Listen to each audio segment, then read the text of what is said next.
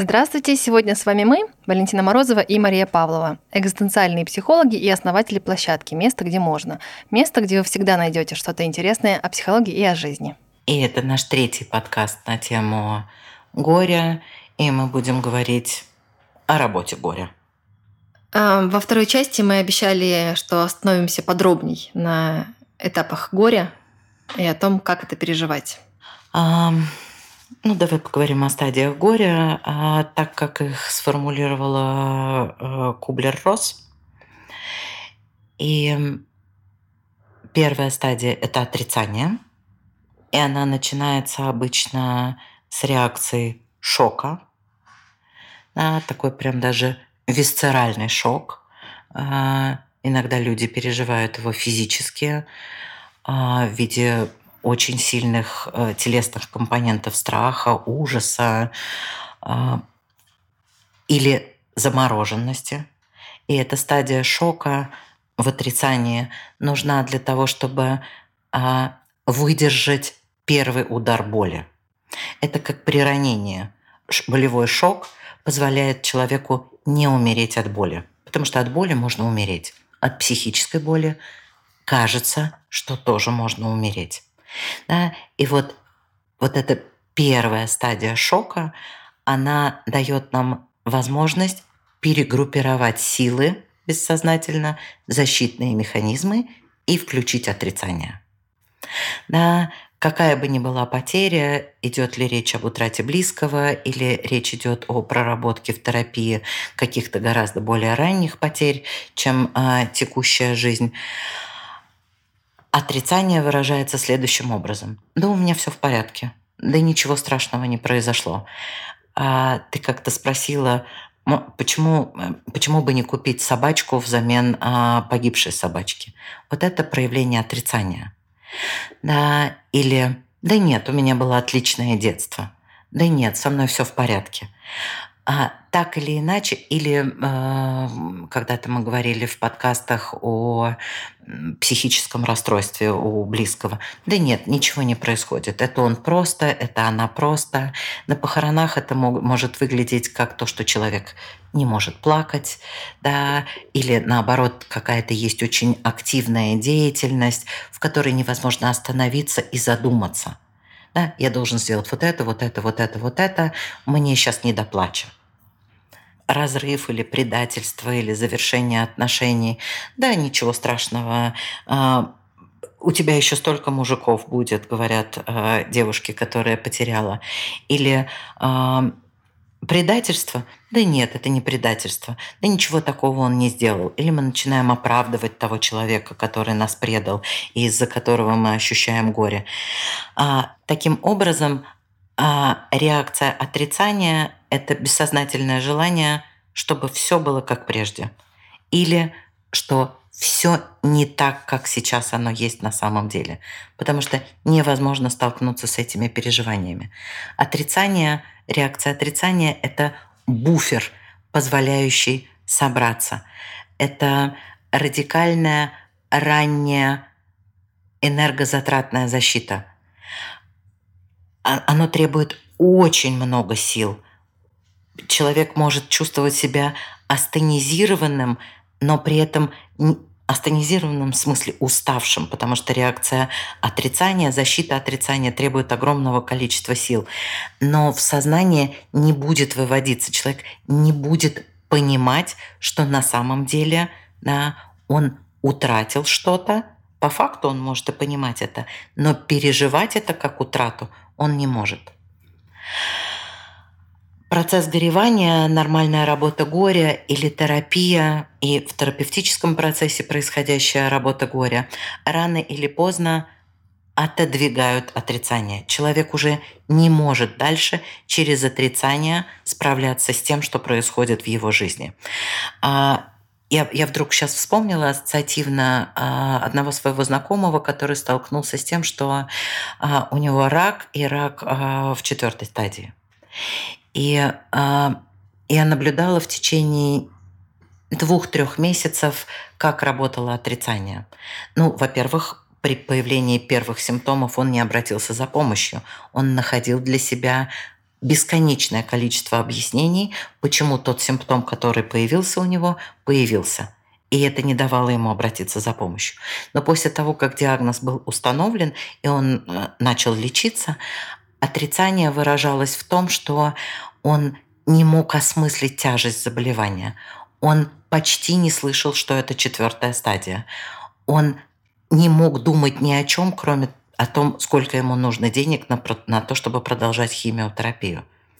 Ну, то есть он не мог столкнуться с переживанием того, что его жизнь может закончиться в очень обозримом будущем. Потом прошло 2-3 месяца, и появилась следующая стадия, и эта стадия называется гнев – сильное чувство гнева, ярости, обиды, иногда зависти. Зависти к тем, с кем это не происходит, зависти к тем, у кого все происходит а, нормально, чувство гнева на несправедливость.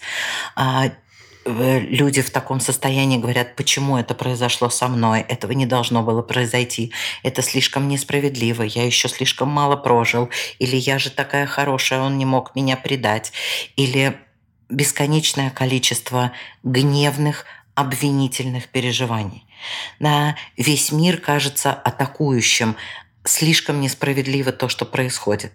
Это одновременно гнев, это способ попытаться изменить то, как оно есть сейчас. На тоже своеобразное отрицание, но имеющее очень сильную аффективную составляющую.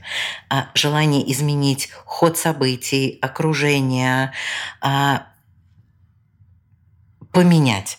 И в этом тоже очень много силы да, и очень много энергии. Но, по крайней мере, эта энергия может быть израсходована действительно на какие-то конструктивные вещи. Это неизбежная стадия, все переживают ее по-разному. И самое главное, чтобы для этого гнева было место – для этого ощущения несправедливости. Важно, чтобы кто-то был рядом, кто мог бы это слушать. В одиночестве человек начинает атаковать сам себя, и возвращая, мы возвращаемся э, в депрессию. А когда мы переходим на этап гнева, то тогда появляются силы. То есть это уже не так, как в отрицании. Тогда появляются силы и желание что-то сделать, чтобы изменить ситуацию.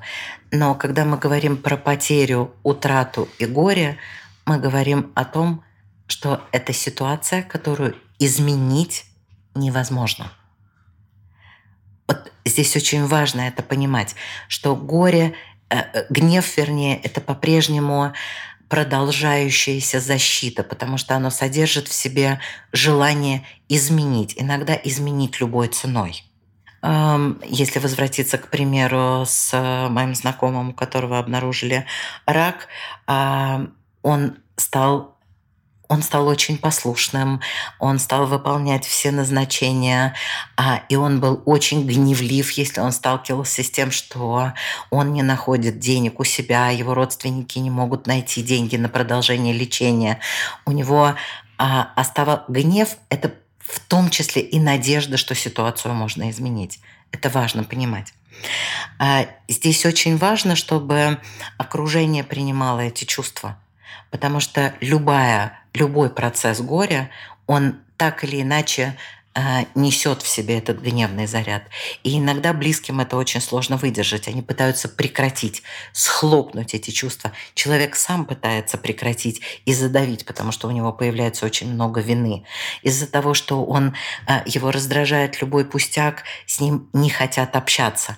А, все это чревато тем, что человек находится в проживании горя в одиночестве, и ему от этого становится только тяжелее. Окей, следующая стадия – это стадия торга. Как ты себе это представляешь, что такое торг? Ну, это получается не в прошедшем же времени. Это если я что-то сделаю, если я буду, например, хорошей, то тогда он вернется.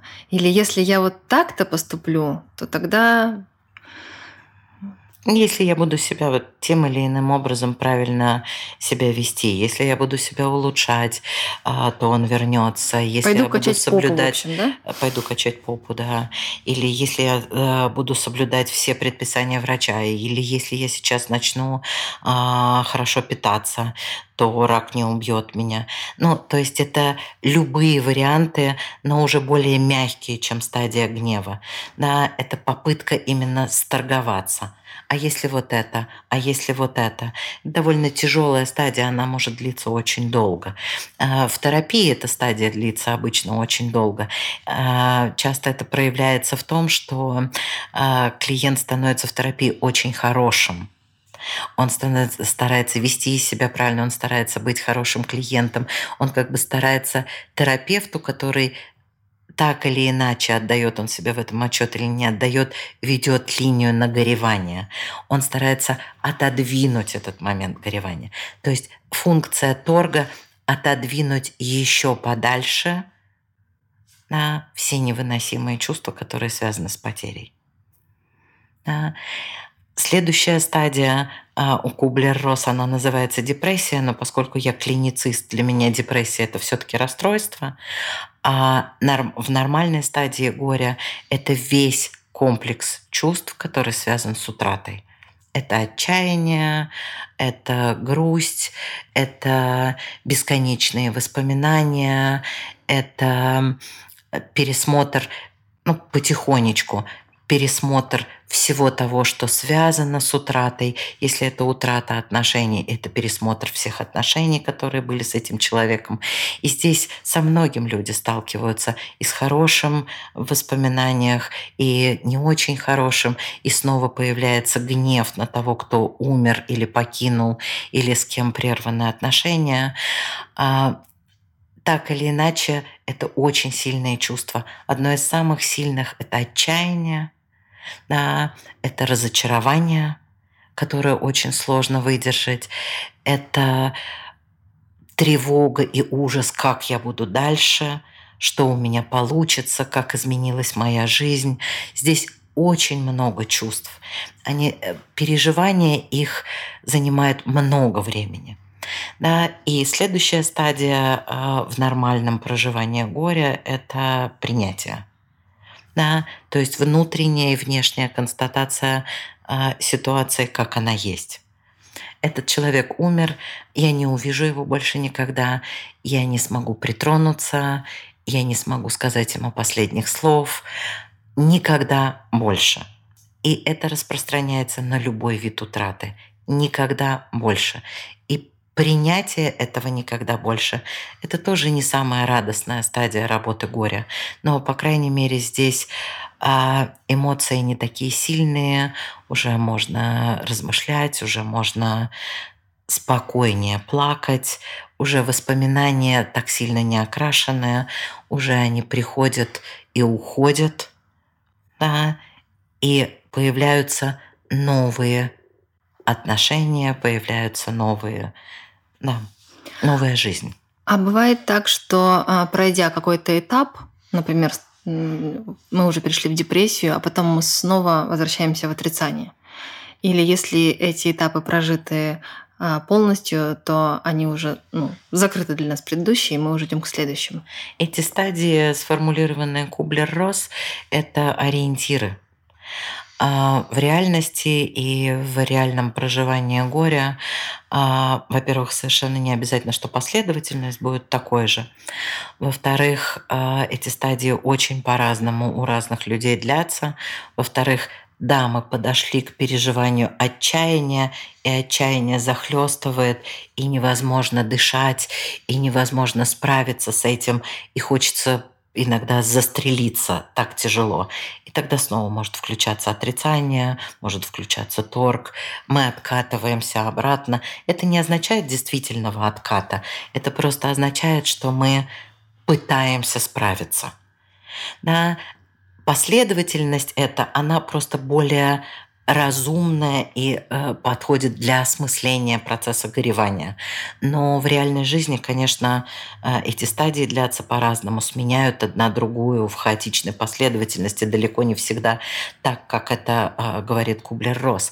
Э, больше того, происходит принятие одной части утраты – да, но потом может накрывать следующей волной, когда мы осознаем, что с утратой, например, любимого человека мы утратили круг общения, или мы утратили статус, или мы утратили деньги, да, или мы утратили жизненные перспективы, и это еще потери, которые тоже надо переживать.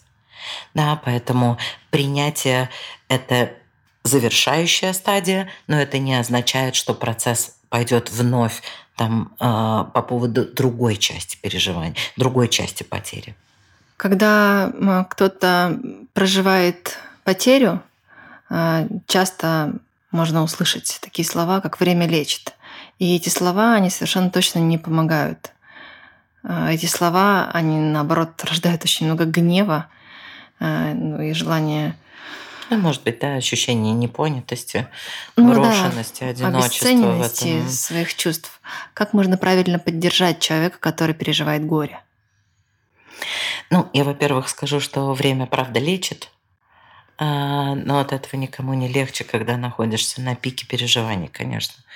Эту формулу «время лечит» можно оценить и быть благодарной за нее тогда, когда время вылечило. А раньше, конечно, сложно. Самое важное, чтобы кто-то был рядом. Когда это когда процесс горевания происходит в терапии, а он плюс-минус волнами происходит все время по тем или иным разным поводам, рядом находится терапевт, который обучен выдерживать самые разные чувства. И свои чувства, и чувства своих клиентов.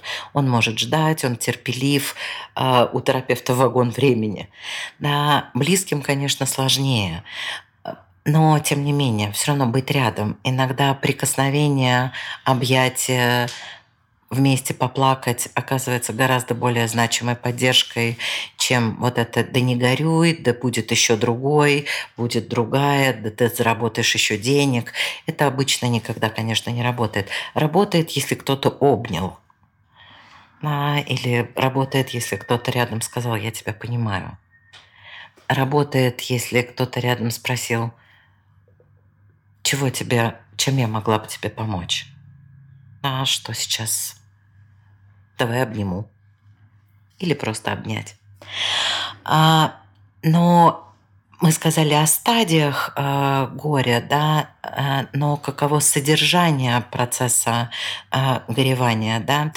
И здесь может быть самое важное, что происходит, когда все эти чувства наваливаются на вас, и когда мы на нас, и когда мы им сопротивляемся, а, мы все же делаем какую-то психическую работу, которая нас продвигает на продвигает в переживании всех этих стадий горя.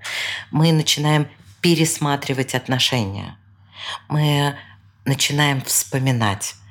И я думаю, что в терапии ты часто сталкиваешься с этим. В начале отрицания, а потом очень много гнева на терапевта, на сам терапевтический процесс, на всех вокруг. Да какого черта я этим занимаюсь? Зачем вы мне это говорите? Потом начинается вот тот самый торг. Да, если я буду хорошим клиентом, может быть, терапевт не будет трогать то, что больно. Но постепенно, постепенно мы все равно приходим в этот процесс, где начинаются воспоминания Воспоминания вызывают чувства, мы переживаем эти чувства, а нам снится что-то, связанное с нашей утратой, или мы в течение дня фантазируем. А, чем значимее утрата внутренняя, тем сложнее пересмотр и сильнее боль желания снова соединиться или боль желания, чтобы все осталось по-прежнему. И вот это то, что ты спрашивала, вот в этом месте возникают развилки. Как только мы приближаемся к чему-то очень болезненному, а, я не знаю, я говорила это раньше или нет, но мне кажется, это важно сказать, что психическая боль а, гораздо тяжелее боли физической. Гораздо тяжелее. Боль от утраты или страха утраты своих близких. Ты мама. Вот задай себе вопрос – фантазия о том, что что-то происходит с твоими детьми. И все, от этого сразу хочется защититься. Сбежать, потому что это представляется совершенно невыносимым. И тогда можно только догадываться, как невыносимо, если эта утрата действительно произошла.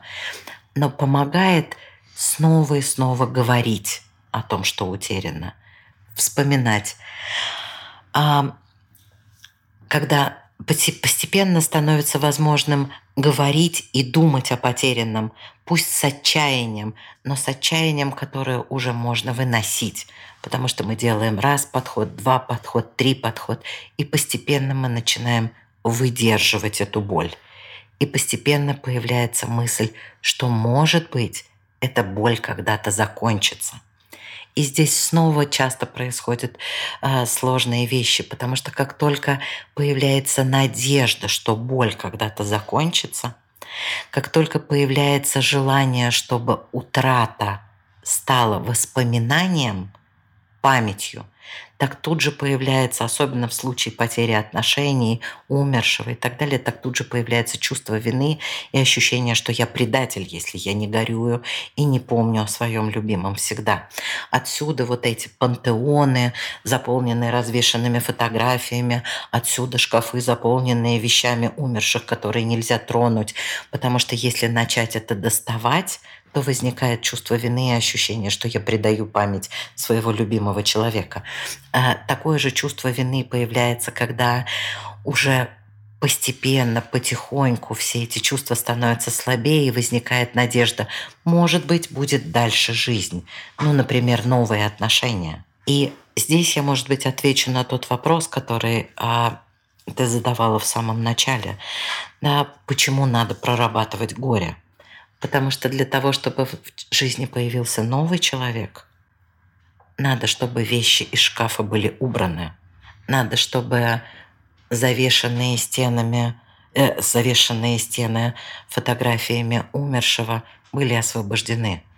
Иначе новый человек, который придет в жизнь того, кто пережил горе, не найдет себе в ней места – да? Ну, то есть для того, чтобы жизнь продолжалась и чтобы в ней было удовольствие, горе должно быть прожито.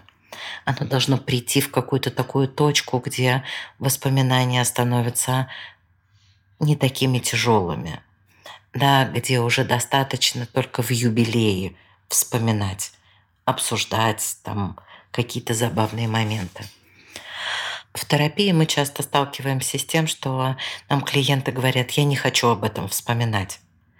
Да, а воспоминания – это существеннейшая часть любой работы горя. И чем больше воспоминаний, тем больше идет проработка горя. Потому что именно воспоминания позволяют нам столкнуться с тем, что это было в нашей жизни. Плохое или хорошее, но так было – и это снова и снова формулирует нам реальность, которая все больше приобретает слов, описаний, названий. А чем больше этого всего, тем легче это становится выдерживать. Да, и тем легче смотреть в будущее. О, какая непростая тема. А, но я хочу еще спросить, э, каковы требования к тому, чтобы нормальная работа горя была нормальной работой горя? Ну, то есть при каких условиях нормальная работа горя возможна, да? Да. А, ну, возвращаясь там к нашей первой части, конечно, хорошо бы, чтобы уже был опыт потерь и переживания утрат. Да, когда нормальное детство, нормальное взросление, у нас плюс-минус складываются эти опыты, многоступенчатые потери, утрат. А, во-вторых, конечно, важно, чтобы внутри был вот этот вот опорный хороший объект, который в конечном итоге делает нас достаточно хорошими, достаточно сильными, что в свою очередь при утрате дает надежду, что мы выживем – да, и что, может быть, жизнь продолжится. Потому что вот этот недостаточно хороший объект, плохой объект, он лишает нас этой надежды. Да, он лишает нас перспективы будущего. Мы застреваем в том, что изгоняем этот объект и не можем с ним расстаться. Ну, фактически попадаем в депрессию. А, мне кажется, важным условием нормальной работы горя является терпение и представление о времени. Как это ни странно, вот эта фраза «время лечит», она не утешает, но внутреннее представление о времени, а, оно важно. Я в случаях, когда у меня очень тяжелые переживания меня захлестывают, я всегда себе говорю, это когда-нибудь закончится. Я говорю себе, так будет не всегда. Да, так будет не всегда. Но это про внутреннюю репрезентацию времени, про представление о том, что есть там дальше что-то еще. И в завершение хочу сказать, что напомнить, что мы никогда не отпускаем добровольно то, что нам ценно. Именно то, что мы не можем отпустить добровольно, предполагает, что нам придется совершить работу. Да, и в утрате это работа горя. Потому что для бессознательного нет времени, да, и для бессознательного ценный объект, он навсегда ценен. Но со временем возможно, чтобы эта ценность была в памяти, в воспоминаниях, а жизнь продолжалась. Просто мне важно подчеркнуть, что это требует большой работы, и она, к сожалению, не всегда возможна. Маш, спасибо. Да, трудная тема, я согласна. Очень трудная, но очень важно и было об этом поговорить. Это площадка, место, где можно, и у нас здесь будет еще много очень важных, сложных и интересных тем. До свидания. До свидания.